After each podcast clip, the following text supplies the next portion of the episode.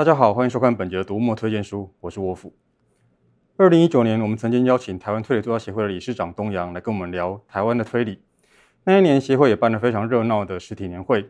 好几位香港作家在香港情势不稳定的时候来台湾，跟大家聊得很开心。隔一年，二零二零年，因为疫情的关系，实体年会虽然是举办，但是海外作家大部分就不能来了。再隔一年，二零二一年，疫情升级，年会就变成线上举办。今年二零二二年看起来是有机会在办实体年会，而且瑞木跟台湾推理作家协会有更紧密的合作，想要邀请读者一起来选出今年台湾书市最有意义的推理书籍。所以，我们今天再次邀请到理事长东阳来跟大家聊聊推理书市的变化。东阳好，嗨，沃夫好，大家好。东阳上次来录 MooTube 是二零一九年，嗯，是。那你觉得这几年间台湾的推理书市有什么变化？呃，在讲到这样的一个状况，其实大概先从翻译讲起好了，嗯、因为我觉得因为疫情的影响，所以我想说这几年的变化，大家可以用后东野圭吾时代、后东野圭吾来描述。因为疫情期间，我想每个人生活都受到影响，全世界人都如此哈。啊，除了是出版社啦、通路啦、读者啦，作家也受到影响。那作家呢，跟一般人一样会有防疫生活，但除此之外，他们也关注了现在大众因为疫情的影响而有一些阅读习惯改变啊，甚至新话题的开启。这边就举个例子，是采石出版浅仓秋神所写的《六个说谎的大学生》。故事在讲的是六个大学生，他们大学即将毕业，所以要去找工作。那工作呢，这间公司就开了一个条件：这六个人呢，他们如果可以同时去完成、合力去完成一个专案的话，他们六个可以一起录取。可是呢，因为疫情的影响，公司突然决定说：“哎，不行，我们最后只能录取一个。那这六个人呢，你们要互互相推派，好，可以选一个最后录取的人。”但他们进到会议室当中，原本要讨论事情的时候，你发现啊，桌上每个人摆了一个信封，信封里头抽出来呢是另外其他五个人的其中一人的黑函，里面讲他的黑历史。当他们看到这些黑函如何去进行，然后如何去推敲说这件事情谁干的，然后是哦他们的目的是什么呢？最终谁又会出现呢？所以这跟推理的情节就有关系了。因为在东野圭吾雄霸排行榜占据讨论的时间点的时候，呃，其实市面上就比较少看到这种新人啊、新话题的作品，所以尤其在疫情之后，这类作品出现之后，诶，对长期观察推理出版的我来说，觉得还蛮新鲜的，也值得推荐给大家关注到这个这个趋势。接下来要介绍一个爱尔兰作家他所写的《骗子律师》系列四本书。那《骗子律师》系列呢，它主角是一个。小时候就跟着爸爸一起去行骗啊，学他的一招半式的一个，后来因缘机会当上律师，这个角色叫艾迪佛林。艾迪佛林呢，他就遇上了一些倒霉事。什么样倒霉事呢？比如说孩子被黑帮绑架了啊，所以他把他救出来。那老婆呢，就被卷入一些丑闻，然后说他侵占，有一些有的没有的事情的时候，他就变成必须在游走在法律边缘那个灰色地带，去拯救他最亲爱的人。最后我要提一个特别的作家，他虽然不是新人，可是在新时代吸引到了新的读者。他叫横山秀夫。过去呢，其实台湾已经出过他的作品了，有出版社像比如说脸谱啦、独步、皇冠、新语、东贩等等的。但二零二零年的时候，元神出版他用《北光》这部新作去重新包装定位了横山秀夫作品。那包括后来在延续出版的，比如说像六四啦、高度狂热啊，以及近期出版的动机这些作品。你都可以看得出，他如何去在新的时代找到了新的读者。显然，在新的时代找到新的说法，让读者觉得说啊，这本书我想看，是现在台湾推理书是一个重要的也明显的一个方向。这些作品也常出现跨界改编的状况，像是漫画或者影视。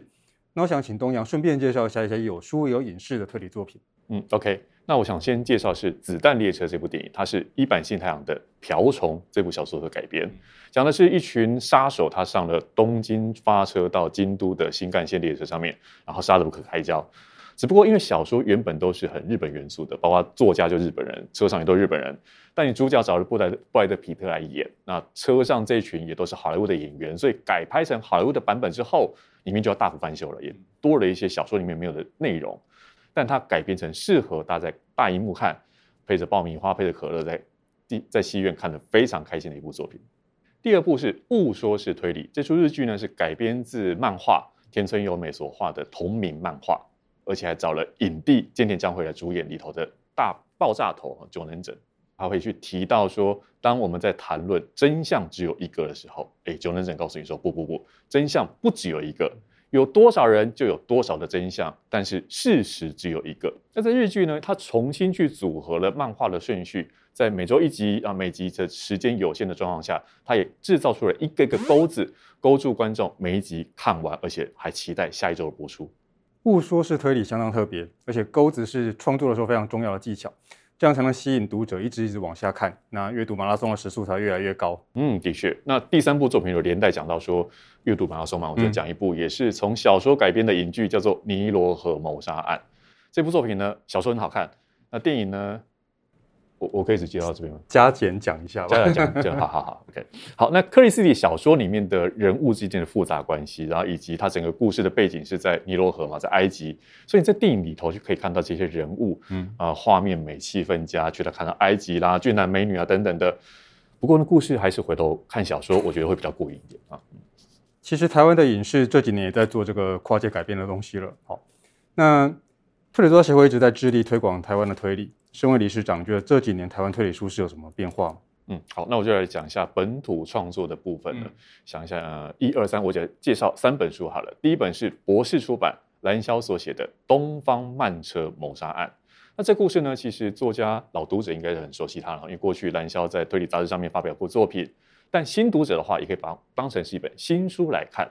然后故事其实叙叙事是很有趣的，而这一点呢，刚好就围绕在以。秦博士作为主角的一群医学系的大学生，那这些这些人呢，你就觉得说啊，以现在观点来看，就是又嘴，然后又又宅，对，又宅的一群啊。那他们喜喜欢对一件推理的事件，对一件事件如何去缜密的推理，用逻辑演绎的方式去推理它。在这一本《东方慢车谋杀案》当中，收录的是五篇的旧作，以及一篇二零二二年今年发表的新作，所以六篇作品读起来应该非常的过瘾。接下来第二本是静文学出版唐福瑞的《八十门的辩护人》，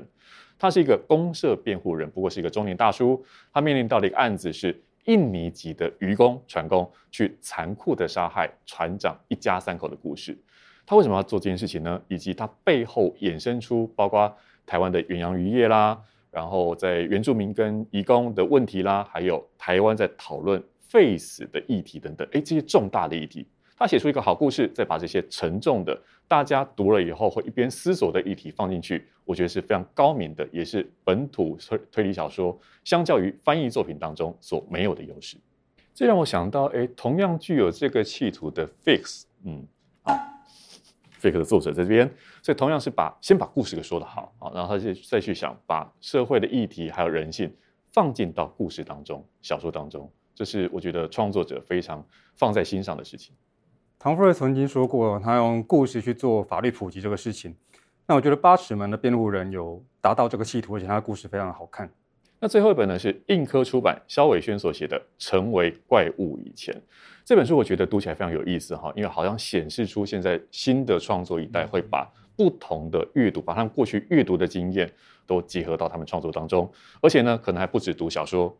漫画、影剧、舞台剧等等，戏剧部分也融合进来。更包括说他们的创作部分，可能写小说也写剧本，然后呢，可能他们关注的会去做很多填调，很多的扎实的基础，包括人物啦，包括情节啦，也很多素材的，甚至我们是看到里面连那种自然科普啦、人文历史这些的元素都会加总进来，真的是很不一样的创作切入。那我想第三本介绍这本书，诶。好像刚没有讲到故事内容，哎，那那我讲两个关键字好了，一个是命案现场清洁师，另外是嗅觉，这两个可能就过去在推理小说当中你很难看到的元素、身份、职业啊，我想这本书一定会列我今年的前五大好看推荐的推理小说。所以夏天刚过，东阳已经在列今年的前五大。不过说到这个东西，就是大家心目中最好看的推理小说，我们就来要来讲一下。我们一开始提到这个票选活动。台湾推理作家协会呢，多年来致力推广华文地区的推理类型阅读与创作。那今年呢，特别在十月的时候，要跟读墨合作《二零二二》这本超好推，推是推理的推，也是推荐的推，邀请大家一起来参与这场票选活动。协会这边呢，会另外邀请一批专业读者，他们的专业就来自于读得够多、够精，然后呢，会写一篇短评。这篇短评呢，以及书单的内容，就可以供给大家在日后选书买书的参考了。详细的资讯呢，请大家持续关注台湾推理作家协会，还有 REMU 的网站跟粉专哦。我们希望这次呢，可以借由众多的读友啊，对于推理马拉松的支持，然后使得我们这些作品呢，未来有翻译到海外，甚至改编成影剧的机会等等的，希望能够有更多人接触到华文的创作，更多人去阅读推理小说。好，东阳现在又主持广播节目，又录 Podcast，那相当的忙碌。不过我觉得因为这样子，所以对于我待会儿要请你帮我做的事，应该会更熟练一点才对。你是说三年前的事情？对，三年前相当的不熟练。嗯，好，二零一九年那时候不熟练，所以今天要来复仇一下啊。那卡 住。除了买书、看书、参加推理马拉松以及票选活动之外，也别忘了按赞、分享、订阅读墨频道哦。好，收工了，收工了，收工，收工了，拜拜。